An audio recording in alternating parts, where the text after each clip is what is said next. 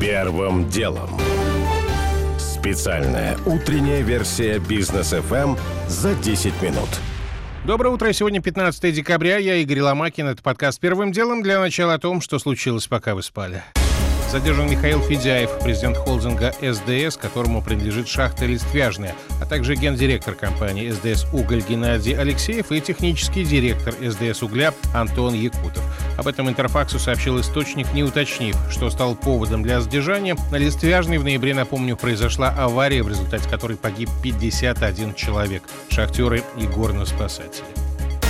Роснано требует признать недействительными договоры о кредитах под госгарантией почти на 55 миллиардов рублей. Как пишет РБК, госкорпорация предложила решить вопрос в досудебном порядке Совкомбанку, Промсвязьбанку и банку Акбарс. В требовании Роснано указывается, что, процитирую, «нельзя извлекать прибыль при кредитовании, если банк осознает, что сделка нарушает интересы заемщика и выбранная схема заемного финансирования в долгосрочной перспективе приведет к существенным финансовым потерям Роснано». По данным РБК самый большой долг по кредиту по состоянию на конец июня у компании был перед Совкомбанком – 38 миллиардов рублей. Российские автодилеры в этом году не будут предоставлять предновогодние скидки. Впервые с 2014 года, пишет коммерсант. Но если тогда речь шла об ажиотажном спросе из-за девальвации рубля, то сейчас продавцам просто не хватает автомобилей. При этом газета отмечает, с января машины в России, по прогнозам аналитиков, подорожают на 2-3%. Американский Сенат одобрил очередное повышение госдолга страны еще на 2,5 триллиона долларов. Теперь планка на уровне 31 триллион 400 миллиардов. Решение было принято силами демократов с перевесом в один голос. Если бы инициатива не прошла, уже сегодня у Минфина США могли закончиться бы деньги на финансирование правительства страны.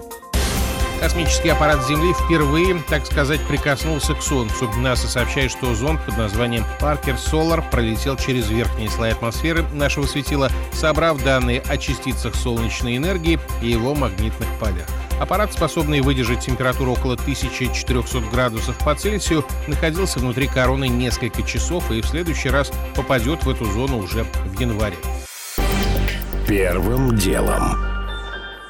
К основным темам. Мировые лидеры распробовали встречи в видеоформате. Сегодня таким образом пообщаются Владимир Путин и Си Цзиньпин. В Кремле заявили, что это будут чрезвычайно важные и продолжительные по времени переговоры. О чем может пойти речь в беседе мнение директора Института Дальнего Востока РАН Алексея Маслова. Прежде всего, беседа Си Цзиньпина и Путина проходит после встречи онлайновой с Байденом и после прямой встречи с Моди. То есть, в общем, это политические итоги года, когда обе стороны подводят очень серьезный итог. Безусловно, есть чем отчитаться. Грубо говоря, очевидно, что у нас возросла российско-китайская торговля. И самое главное, не только за счет увеличения торговли энергоресурсами. Но, например, Россия занимает теперь один из лидирующих позиций по поставкам российского продовольствия на китайский рынок, продукты сельского хозяйства. Для нас это очень важно. То есть и другое. Я думаю, что Россия и Китай будут говорить о безопасности, о современной безопасности, о необходимости все-таки проведения красных и зеленых линий, то, о чем, собственно, по отдельности говорит и российский, и китайский лидер, ну и, в общем, говорить о том, что мир должен возвращаться к новой нормальности. Предыдущая видеовстреча Путина и Си прошла 28 июня. Сегодняшние контакты, по крайней мере, их первая часть, будут для прессы открытыми. Первым делом.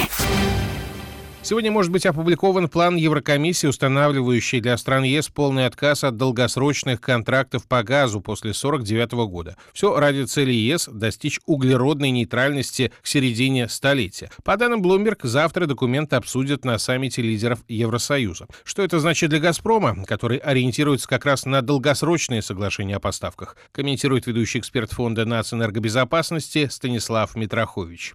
Ну, это такой знак со стороны этой комиссии, что срок впереди ждут сложные времена, но это в долгосрочном плане. Последний месяц, текущий год доказывает, что газ «Газпромовский» очень даже востребован в Европе, иначе бы не просили европейцев увеличить поставки. Более того, все-таки до 49 года еще очень много времени. То есть, условно говоря, в следующем году вполне можно заключить новый контракт на 25 лет. Поэтому я лично в ближайшее вот время «Газпрому» здесь никаких существенных проблем не вижу. Насчет того, что можно порассуждать, что через 30 лет будет другая экономика, другая энергетика, «Газпром» будет не нужен, но, вы знаете, через 30 лет бюджет много кто будет не нужен. Может быть, Европейская комиссия в том виде, в котором она сейчас есть, будет не нужен. Ее правила, возможно, будут не нужны. Пока что это такая попытка со стороны Европейской комиссии заглянуть на далекое будущее, а оттуда погрозить «Газпрому», что называется, пальчиком. Но это не очень работает. На этом фоне спотовые цены на газ в Европе вчера взлетели сразу на 13% и к концу дня превысили полторы тысячи долларов за тысячу кубометров. Не исторический рекорд, но максимальный показатель с начала октября.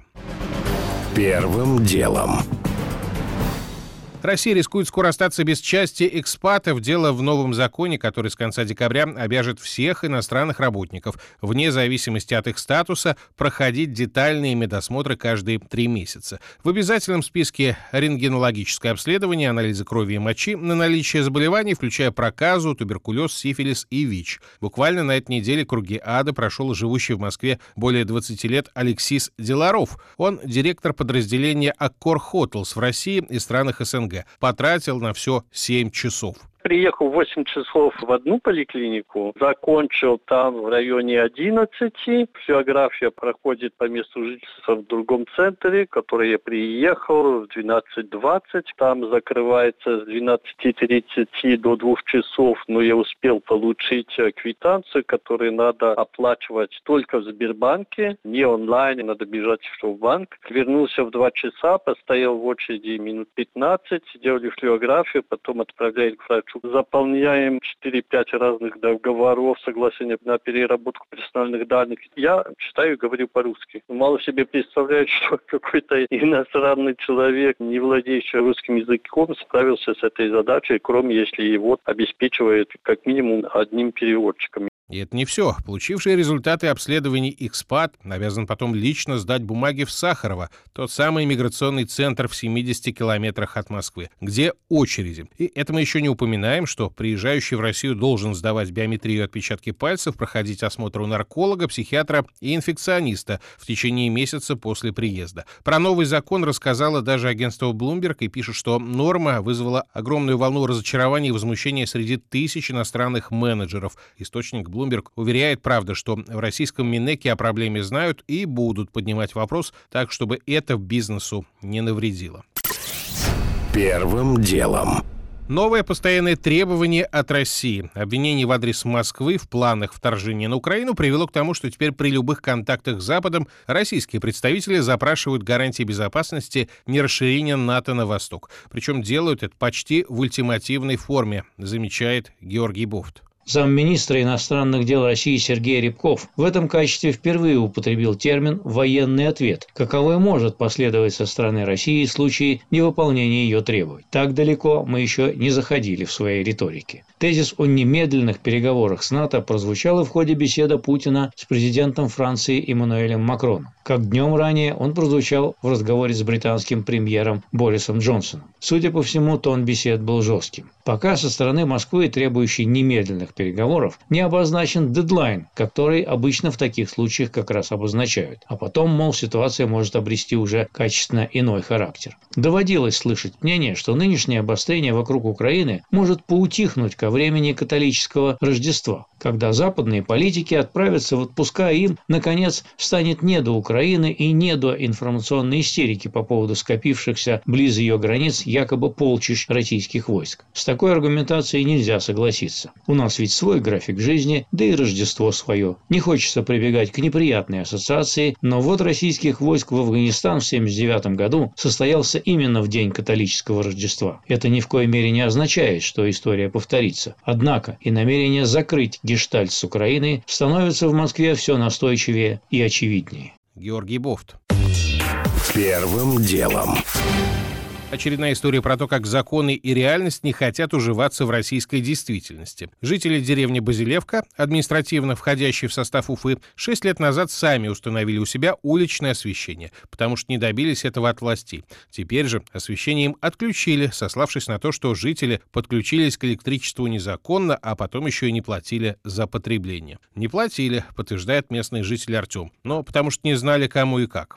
Нет, плафоны стоят на месте. Ага. Их просто обесточили, обрезали провода угу. в связи с неуплатой. Но мы об этой неуплате не знали. Отключили нас 9 числа декабря этого месяца. Нам администрация говорит, что у нас будет свет в 24 в 25 году. Мы входим в программу, и это будет поэтапно. Но мы сегодня живем, но мы хотим сегодня пользоваться теми ресурсами, которые они у нас есть. Юристы говорят, света деревню власти лишили по закону. Однако надо учитывать, местные утверждают, что как раз администрация 6 лет назад и посоветовала сельчанам, живущим в городской черте, скинуться на свет самим, а потом почему-то не обеспечила процессу легальность. Впрочем, это не единственная проблема деревни, водоснабжения тут тоже нет, хотя жители 10 лет назад даже скинулись на 800 тысяч, наняли подрядчика, а он обанкротился. Администрация говорит, что воды пока не будет, нужно все новое, насос, отведение и так далее. И Базилевка не одна такая, говорит представляющий в том числе и эту деревню депутат Госсобрания Башкортостана Рустам Хафизов. Теперь люди пытаются отделиться от Уфы. Поприсоединяли их для того, чтобы сделать город миллионником, да, чтобы получить соответствующее финансирование и так далее. Но, наверное, они это получили, статус получили, но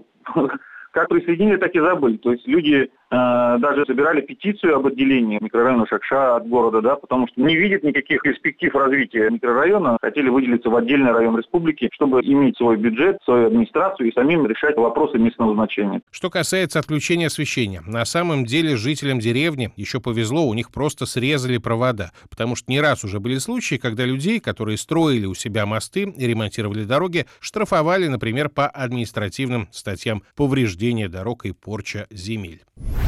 Первым делом. Уже не успеваю рассказать подробно о том, как чувствуют себя россияне, у которых выявили ковид и изолировали в стационарах после возвращения из ЮАР. Рассказывают они сами. О том, почему в Петербурге сосульки снова падают на голову прохожим, и почему власти ничего не могут с этим поделать. И о том, что торговые центры снова просят государства о помощи из-за ковидных ограничений. При том, что мэр Москвы недавно прямо сказал, что владельцы ТЦ — это мультимиллионеры и последние, кому город будет помогать. У меня пока все. Это был Грила Макин подкаст «Первым делом». Кому мало, переходите в Бродкаст.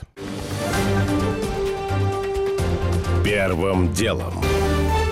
Специальная утренняя версия бизнес FM за 10 минут.